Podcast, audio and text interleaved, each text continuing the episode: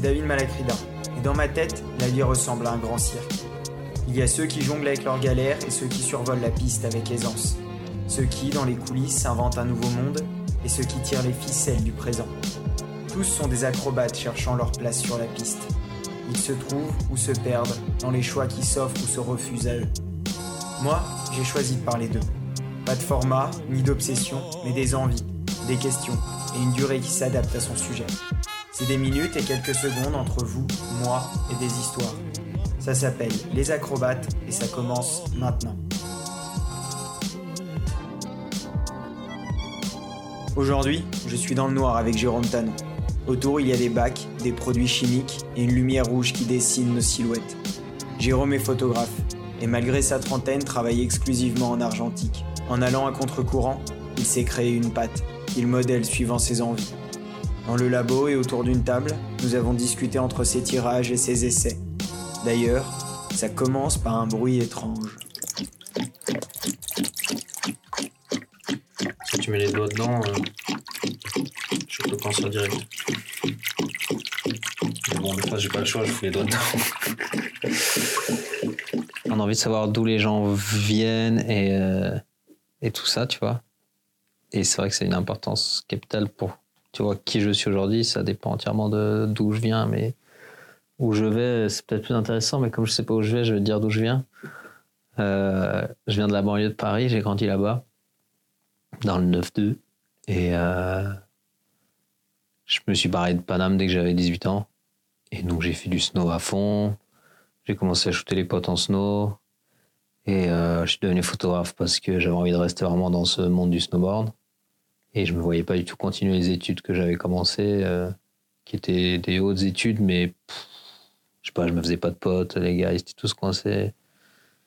Et euh, donc ouais, je, savais déjà depuis un moment que je voulais m'échapper, que j'allais pas faire euh, ingénieur comme tous mes frères et sœurs, et que j'allais voilà chercher mon chemin dans ce voilà de manière plus libre quoi, plus artistique. Là, je mets le révélateur que j'ai utilisé hier. Révélateur lit, normalement, tu peux pas le réutiliser. Mais comme j'ai fait que trois feuilles hier, euh, je pense qu'il est encore assez frais. Mais si t'attends 3-4 jours, euh, je pense qu'il est... il perd toute sa pêche, il n'y a plus de contraste, de grain, de couleur. En gros, les sels d'argent qui ont été exposés à la lumière, ils ont absorbé un électron, je me trompe pas. Ils sont chargés positivement ou négativement. Et euh, du coup, le révélateur va interagir avec que ces molécules-là. Et il va faire un conglomérat qui devient noir. Et tout le reste, ça reste transparent. Et euh, je suis devenu photographe de snow vachement rapidement. En deux ans, j'étais professionnel. J'arrivais à gagner ma croûte. Et euh, ça, c'était il y a dix ans. Et aujourd'hui, je pense que je gagne à peu près le même montant annuellement qu'à l'époque. Parce que même si je suis peut-être plus euh, en place avec les riders et avec les prods et avec les films et tout ça, comme les magazines papier, ils ont flanché, euh, au final, mes revenus, ils ont baissé aussi. Donc, euh, voilà, moi, j'étais freelance, je suis toujours freelance et j'ai toujours kiffé les mags papier, les reportages dans les mags. Donc, j'essaie toujours de faire ça chaque année, même si ça rapporte presque rien et euh, c'est galère parce qu'il y en a de moins en moins, il y a de moins en moins de place.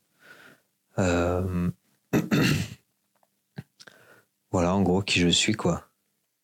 Ici, c'est le labo du Club Photo d'Annecy. Il n'y a pas grand monde qui se sert du labo euh, noir et blanc, tu vois. La plupart des gens font du numérique. Mais il y a quand même une, euh, une petite, euh, petite troupe de mecs qui de temps en temps viennent ici. Moi y compris. Enfin, moi, je viens, quand je viens, je viens tous les jours pendant deux mois. Et sinon, je viens pas pendant deux ans. Il y a deux agrandisseurs avec des têtes pour moyen format. On peut aller jusqu'au 6 par 9. T'as les bacs, il y a une arrivée d'eau, il y a tout ce qu'il faut en fait. C'est une espèce de placard avec euh, où il fait bien noir. Toutes les, les vitres sont tapées. Il n'y a pas de lumière qui rentre. Franchement, chez bordel, il y a un milliard de bidons. Il y a des mecs qui lâchent tous leurs trucs, moi y compris. Quand je viens ici, c'est que j'ai déjà une idée en tête. J'ai préparé mes négatifs, je sais à peu près ce que je veux faire. J'ai regardé un peu dans mes archives de papier, de tirages que j'ai déjà fait, quelle couleur je veux, quel grain, quel machin, qu'est-ce que je vais chercher. Là, euh, aujourd'hui, je vais faire des tests. Je vais tester un peu des, techniques, euh, voilà, des, idées que j'ai. Euh, J'ai envie de varier un peu parce que sinon, tu fais, c'est pas que tu fais un peu toujours les mêmes tirages, mais Là, j'ai envie de trouver des nouveaux trucs. Là, c'est un peu du bonus. Les photos de la Grèce, je les ai déjà scannées, retravaillées. Donc, c'est un peu du bonus. Si je peux faire quelques tirages, ça va être sympa, quoi. Soit j'ai vraiment une idée de série qui implique de faire des tirages, comme là, mon projet avec les filles. Et donc là, vraiment, c'est, je vais me concentrer à fond sur les tirages, je vais les scanner et je vais utiliser ça comme vraiment le, résultat final. Soit je fais un peu pour le plaisir, euh, pour le kiff, je fais des, tirages en plus de mes scans. Et donc euh, là, c'est cool, c'est parce que tu as plusieurs versions de la même photo. Tu as, la version scan retravaillée à Photoshop qui est toute clean, toute nickel. Et puis tu as le tirage qui est un peu plus, euh, souvent un peu plus trash, mais avec vachement plus de couleurs, de grains, de textures. Et puis qui est du coup un, une photo originale. Quoi. Donc pour pas gaspiller des feuilles qui sont précieuses, on, les coupe en bandelettes et on tire qu'une bandelette pour faire un test, tu vois. Là, je pose ma bandelette là. Comme ça, j'ai un peu de rider, un peu de ciel, un peu de neige. Et je vais mettre, je veux que tu m'éclaires là-haut. Je vais mettre à F8. C'est un gros gros kiff. Il faut, c'est un luxe aussi. Hein. Tout le monde n'a pas forcément le temps de passer des journées dans le labo, euh, à part les artistes, quoi. Les chômeurs et les gars comme moi. Mais euh, c'est une putain de passion, quoi. Disons que ça n'a rien à voir. Retravailler une un scan à Photoshop, alors c'est toujours, selon moi, vachement plus beau que une numérique parce qu'il y a du grain, il y a de la texture. Euh, mais faire un tirage dans la bosse, c'est vraiment la raison pour laquelle tu dois faire de l'argentique. Faire de l'argentique pour ce qui était négatif, c'est un peu dommage, quoi. Tu n'utilises pas du tout le potentiel euh, de ton image. Je faisais des photos de mes experts en montagne et c'était déjà un moyen de me ramener des souvenirs. Et à l'époque, la vidéo était peut-être moins développée et moi, ça m'intéressait peut-être moins. J'adorais. Hein. D'ailleurs, j'avais fait un ou deux films en refuge avec des copains. Mais, euh, mais en photo, euh, tu es vachement plus libre d'être créatif qu'en vidéo. En vidéo, faut suivre le mouvement du rider. Enfin, tu peux, mais c'est vachement plus d'être créatif en vidéo. Et alors qu'en photo, tu peux tout de suite partir en vrille sur les cadrages, euh, la lumière, les traitements et tout. Et, et c'est comme ça que j'ai fait de l'argentique aussi assez rapidement parce que j'ai envie de faire des trucs différents des autres. Et euh, une fois que j'ai fait le tour un peu de la technique numérique, des flashs, de tout, ben, euh, je cherchais de nouveaux trucs à tester, de nouveaux défis. Et là, l'argentique, c'était un univers à part entière, inconnu, une terre à explorer avec des continents entiers, les tirages, les péloches, les chimies, il y a des possibilités infinies. Les appareils photo, c'est ouf, les appareils photo argentiques. T'as des vieux formats trop chelous, des trucs à multiples expositions, des, des panoramiques, des machins que t'as pas en numérique. T'as toujours le même format, le même style en numérique. Donc voilà, de quoi faire plein de trucs différents. Et c'est pour ça que dix ans plus tard, je me suis pas lassé. C'est grâce à l'argentique, parce qu'en numérique, j'aurais mille fois fait le tour et je, me, serais déjà devenu fou, je serais parti faire le truc. Tu peux pas utiliser les filtres. Tu dois exposer comme un ouf. Donc tu dois ouvrir à fond le diaph.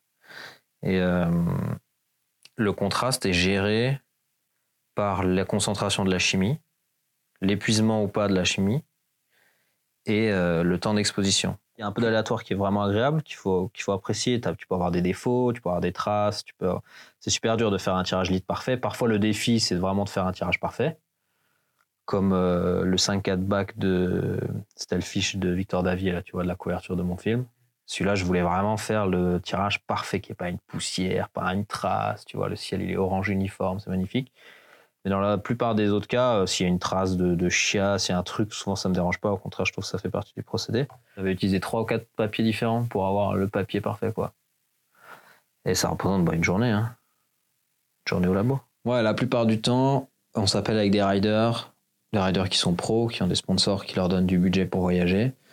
Euh, il neige en Autriche, on trace en Autriche, et puis souvent on essaie d'avoir un caméraman et un photographe dans chaque équipe. Il y a deux, trois riders, un caméraman, un photographe. Quand il n'y a pas de photographe, des fois, bon, des fois il n'y a pas de caméraman, on se démerde. Et euh, voilà, on va rider, on essaie de rider le, le plus possible dans la neige la meilleure, de trouver des nouveaux spots, des nouveaux tricks, et on fait des photos. Les riders, ils, déjà, ils adorent faire des photos, et en plus, ils ont besoin aussi pour leur euh, communication, pour faire des parutions dans les magazines, etc. De, et maintenant, pour poster des photos sur Instagram.